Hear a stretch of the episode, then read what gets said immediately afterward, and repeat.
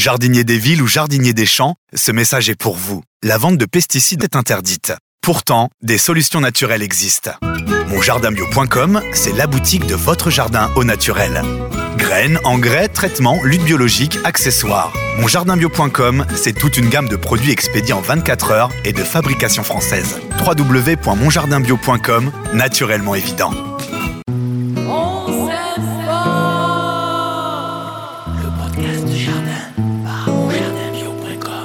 Bienvenue dans ce nouveau podcast On s'aime fort. Je suis ravi de vous retrouver. Je suis ravi de retrouver aussi Eric. Salut Eric. Bonjour Brice. Je le rappelle, tu es conseiller en jardinage naturel auprès des collectivités locales. On t'appelle hein, pour euh, éduquer euh, les euh, futurs jardiniers, les nouveaux jardiniers comme on dit.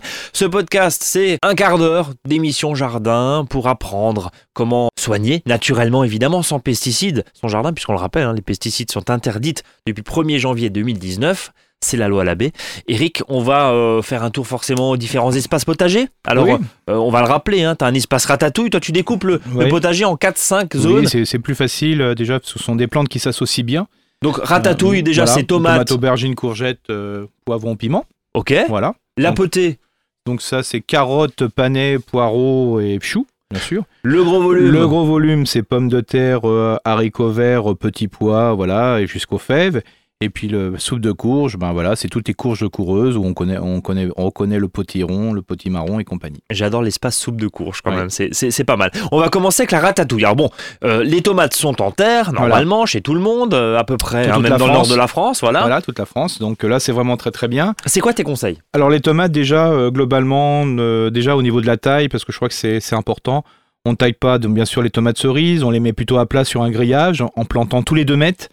Euh, ça c'est important parce que chaque euh, branche qui va être émise du pied va donner plein de, euh, plein de tomates cerises, j'allais dire des cerises mais souvent c'est le même nom. Et donc là ça vous évite justement de freiner dans sa vigueur le pied et si on ne le freine pas dans sa vigueur, bah, il est beaucoup moins sensible aux différentes maladies comme le mildiou. hein. Donc ça c'est important. Donc je vous rappelle, planter les tomates cerises tous les 2 mètres parce que un pied de tomate cerise c'est à peu près 2 mètres carrés de fruits. Donc voilà, c'est vraiment très bien. ça déjà c'est dit. Pour les autres tomates, alors si vous maîtrisez votre technique de la tomate depuis 30-40 ans, bah continuez, c'est très bien.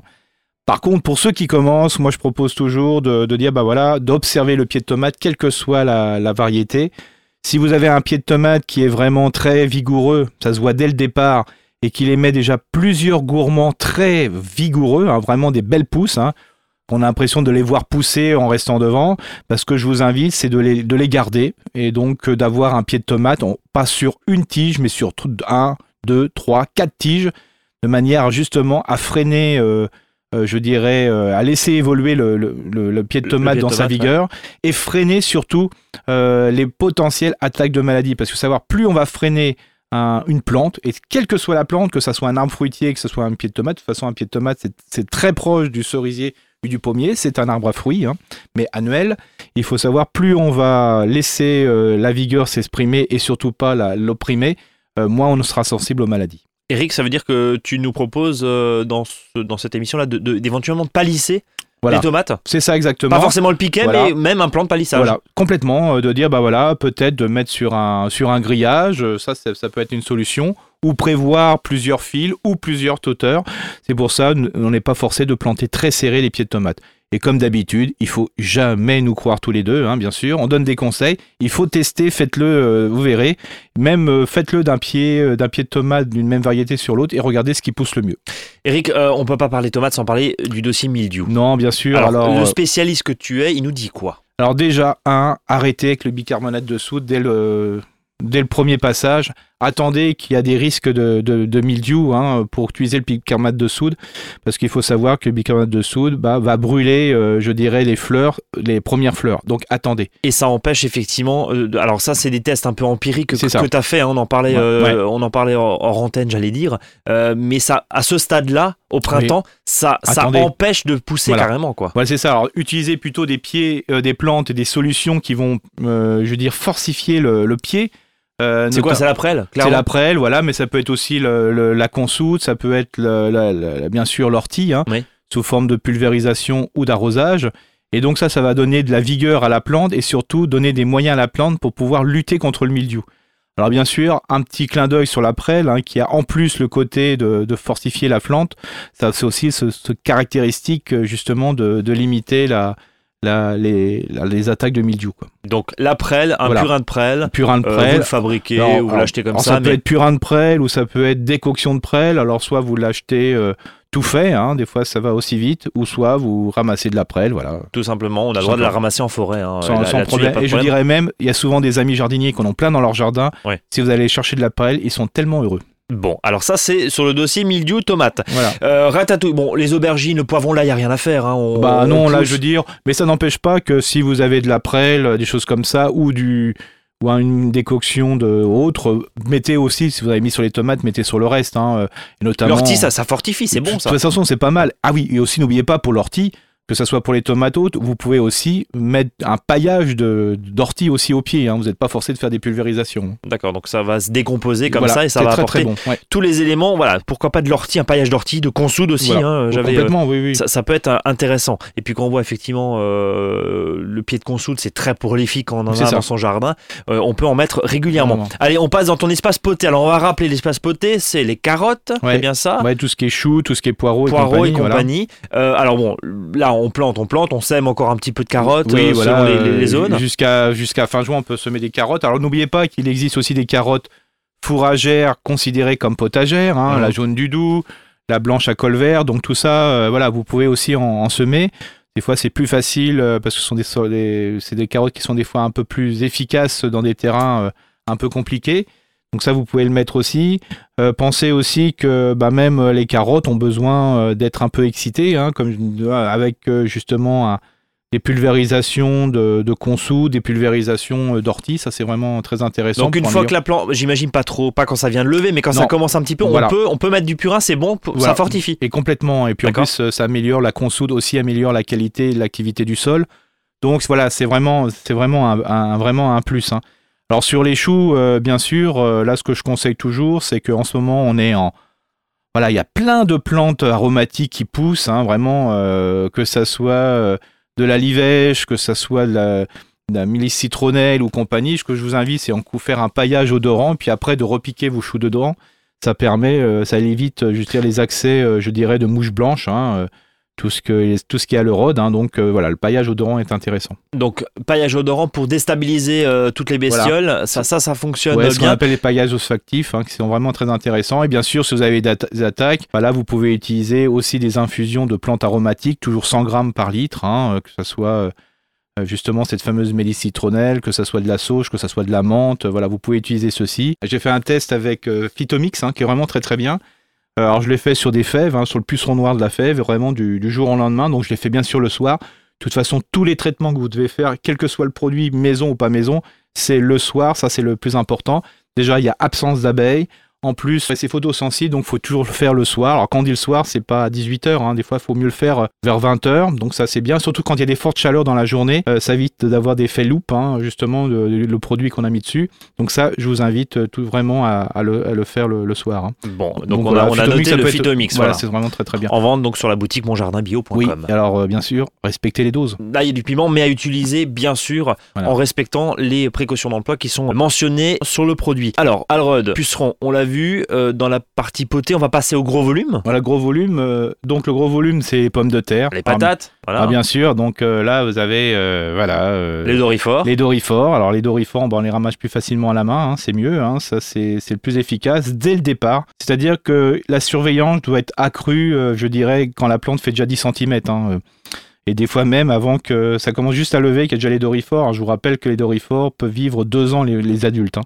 Donc c'est pour ça qu'il faut tout de suite vérifier et, ne pas avoir peur de regarder derrière les feuilles pour justement euh, écraser euh, sur la feuille les œufs euh, avant les salles larvaires. Et, et puis, euh, on a, tu parlais du Phytomix il y a un instant, on a, on a de nombreux clients qui nous envoient des messages en disant ça fonctionne très très bien justement sur les larves de dorifores et sur les dorifores, le, le- le Phytomix. Voilà. Je, re- je referme la parenthèse. Oui. Donc, euh, De toute façon, si vous utilisez un insecticide, il faut savoir, bien sûr, autorisé en agriculture biologique, ça, ça marche très bien sur le stade larvaire. Mm. Une fois que c'est le stade. Alors, les- le premier stade larvaire, hein, parce que souvent, les stades larvaires, il y en a jusqu'à 3 à 4, voire 5. Et il faut savoir que le premier stade larvaire, bah, c'est celui le plus sensible. C'est la sortie de l'œuf, pour faire simple. Tu parlais du poireau il y a un instant. On va commencer tout doucement à, à- à les mettre pour cet hiver. Ouais. Les poireaux, euh, on dit souvent hein, la taille d'un crayon C'est ça. avant de les repiquer. Alors ça, ça joue vraiment beaucoup. C'est-à-dire que si vous le repiquez plus, plus, plus fin, bah, souvent ça a du mal à démarrer. Quoi, hein. Donc attendez qu'il grossisse, quitte à retarder la plantation. Ouais. Mais il faut que ça fasse vraiment la taille d'un crayon. Comme ça, euh, vous avez un système racinaire qui est important. Que je vous rappelle, quand vous repiquez des poireaux, il faut ce qu'on appelle habiller le poireau. C'est-à-dire euh, couper une partie du feuillage et au moins la moitié des racines. Le planter profondément, mais s'il est trop fin, il a du mal à démarrer. Donc attendez qu'il grossisse et après, quitte à le repiquer, c'est quand même le mieux. Voire même, il y en a qui le, le sèment sur place, quoi. Voilà, directement, et, ils éclaircissent, euh, voilà. Mais ça, c'est c'est beaucoup un peu moins rentable. Mais voilà, je vous invite. Bien sûr, pour la protection de tout ce qui est euh, mouche et puis, je dirais, euh, papillons, parce qu'il y a la teigne et, ainsi de suite. euh, là, le, le filet, c'est quand même le plus efficace. Ça reste le plus Voilà. efficace. C'est chiant des Ouais. fois, voilà. Pour dire les choses, ouais. Pour dire les choses clairement en tant que jardinier. Mais n'oubliez pas que le filet, et je vous invite à faire ce test, vous n'êtes pas forcé de couvrir les poireaux, le- les poireaux avec le, le filet. Vous pouvez entourer sur une hauteur de 60 cm, voilà, je dirais les poireaux avec ce filet. Parce qu'il faut dire que le papillon euh, ou la mouche ne vole pas au-delà des 50 cm. Mais faites ce test. 50-60 cm, ça permet de, pouvoir euh, plus facilement aller euh, bah, désherber ou Donc en, fait, ce que tu dis, c'est mettre éventuellement un arceau et le filet par-dessus. Quoi, non, laisser- carrément entouré. Ah, quand- carrément. Laisser la d'accord. partie haute ouverte. quoi. D'accord, d'accord, Voilà. ok. Voilà. Donc euh, pour avoir euh, un accès euh, plus simple, évidemment, là-dessus. On va terminer avec la soupe de courge. Oui, soupe de courge, donc tout ce qui est potiron, potimarron et compagnie. On Donc peut là- encore en semer directement, ça. hein. Ah bah alors là, il faut vraiment, euh, je dirais, il faut en semer directement. D'ailleurs, même comme dans l'espace ratatouille pour les courgettes, je vous invite à en ressemer aussi. Encore, comme on a la saison qui va vraiment perdurer, bah, plus on, la, la courgette devient vieille, plus elle va faire un fruit qui va être dur. Donc je vous invite euh, déjà en, encore l'idée, c'est de faire un peu un roulement. Voilà, un roulement voilà. jusqu'à fin juin, il n'y a aucun souci pour ressemer des, des courgettes. Et puis bien sûr, qui dit euh, courge dit oïdium, c'est-à-dire cette espèce de, de, de feutrage feuille qui blanc, devient comme ouais. du tabac. hein. c'est voilà, quand il y a vraiment beaucoup d'oïdium. Donc euh, là, je vous invite à faire euh, vraiment une pulvérisation en mettant eau et lait mélangé ou eau et petit lait. Alors ça peut aller de 10% jusqu'à 50%, donc moitié-moitié, euh, en préventif. Et ça évite le développement de bah, justement de stoïdium, ce qu'on appelle le feutrage blanc. Eh ben on a justement voilà aussi un, un truc tout simple avec du lait. Voilà, on, Mm. on le découvre là-dessus. Même combat pour les concombres. Oui, alors les concombres, ah, ils sont même un petit peu des fois un peu plus sensibles, hein. surtout si on les a mis en l'air, parce que je vous invite encore à ensemer des concombres. Et si vous avez un grillage qui traîne ici et là, ben, utilisez ce grillage justement avec deux piquets. Ça va faire, on pourrait ainsi faire monter le concombre sur le grillage. Et les concombres sont beaucoup moins sensibles, euh, je dirais, à la pourriture. Ils sont plus droits, ils sont plus verts.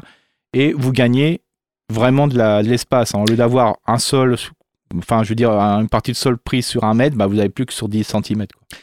Eric, il y a une question que je voulais te poser qui, qui taraude forcément euh, tous euh, ceux qui nous écoutent et puis tous les jardiniers. C'est la question de l'arrosage, la gestion de l'arrosage. Alors je- on sait hein, que tu es un, un fan du paillage, donc ça Mm. permet vraiment de réduire l'arrosage bien sûr, mais au bout d'un moment, bah, les fruits, la tomate, la courgette, le concombre, bah, c'est de la flotte, on va dire ce Oui, qui est. bien sûr. Pour parler trivialement, c'est de l'eau. Euh, faut arroser combien?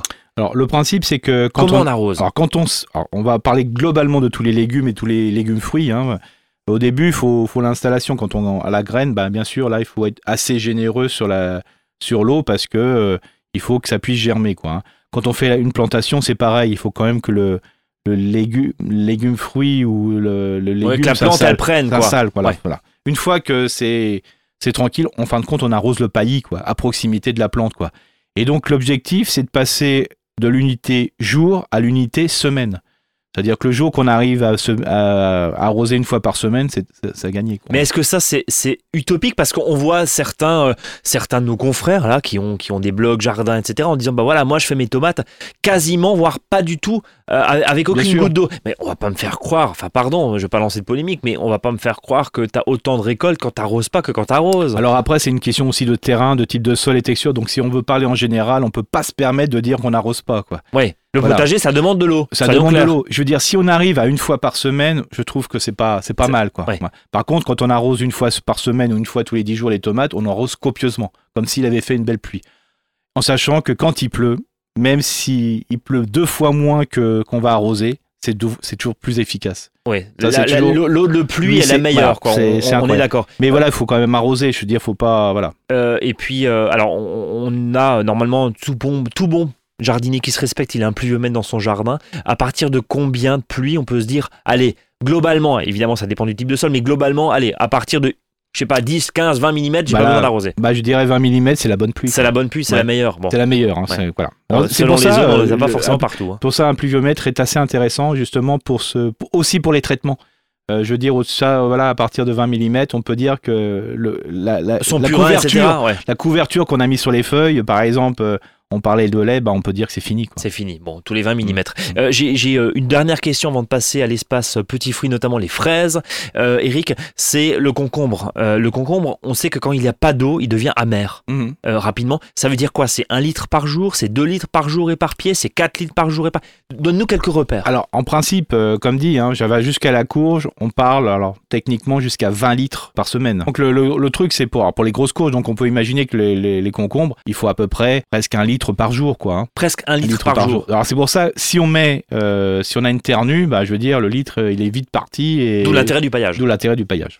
Allez, on va terminer ce podcast et cette émission Jardin, on s'aime fort avec les petits fruits, les fraises. Ouais. C'est la saison. On en mange, on se régale. Voilà, c'est super. Donc, euh, continuez à compléter les paillets avec des aiguilles de pin et de sapin, hein, parce que ça, c'est important. C'est un, un des meilleurs anti-limaces. Bien sûr, aussi, ne vous inquiétez pas sur groseille et cassis, parce que plein de personnes traitent contre les maladies, parce qu'il y a plein de cloques sur les feuilles, et c'est pas des cloques de maladies, ce sont des cloques dues à des pucerons jaunes que l'on ne voit presque pas. Ils sont tout petits. Le meilleur conseil, c'est vraiment d'apporter des, plein de déchets organiques au pied, hein, parce que faut savoir que les petits fruits, que ce soit des groseilles, que ce soit euh, les framboises ou que ce soit les mûres, avec ou sans épines, se trouvent en lisière de forêt, donc ils font un excès de feuilles au pied, un excès de déchets, un excès de broyat. Et si la plante euh, se sent bien, bah, bien sûr, elle sera beaucoup moins sensible aux maladies et aux prédateurs. On a fait le tour? Bah, pas mal déjà. Eh ben, pas mal. Merci en tout cas pour cette euh, nouvelle émission, ce nouveau podcast On s'aime fort proposé par monjardinbio.com, la boutique de votre jardin au naturel. Suivez-nous sur les réseaux sociaux, évidemment, la, la page Facebook, euh, Twitter également. Et puis abonnez-vous à ce podcast. N'hésitez pas à partager.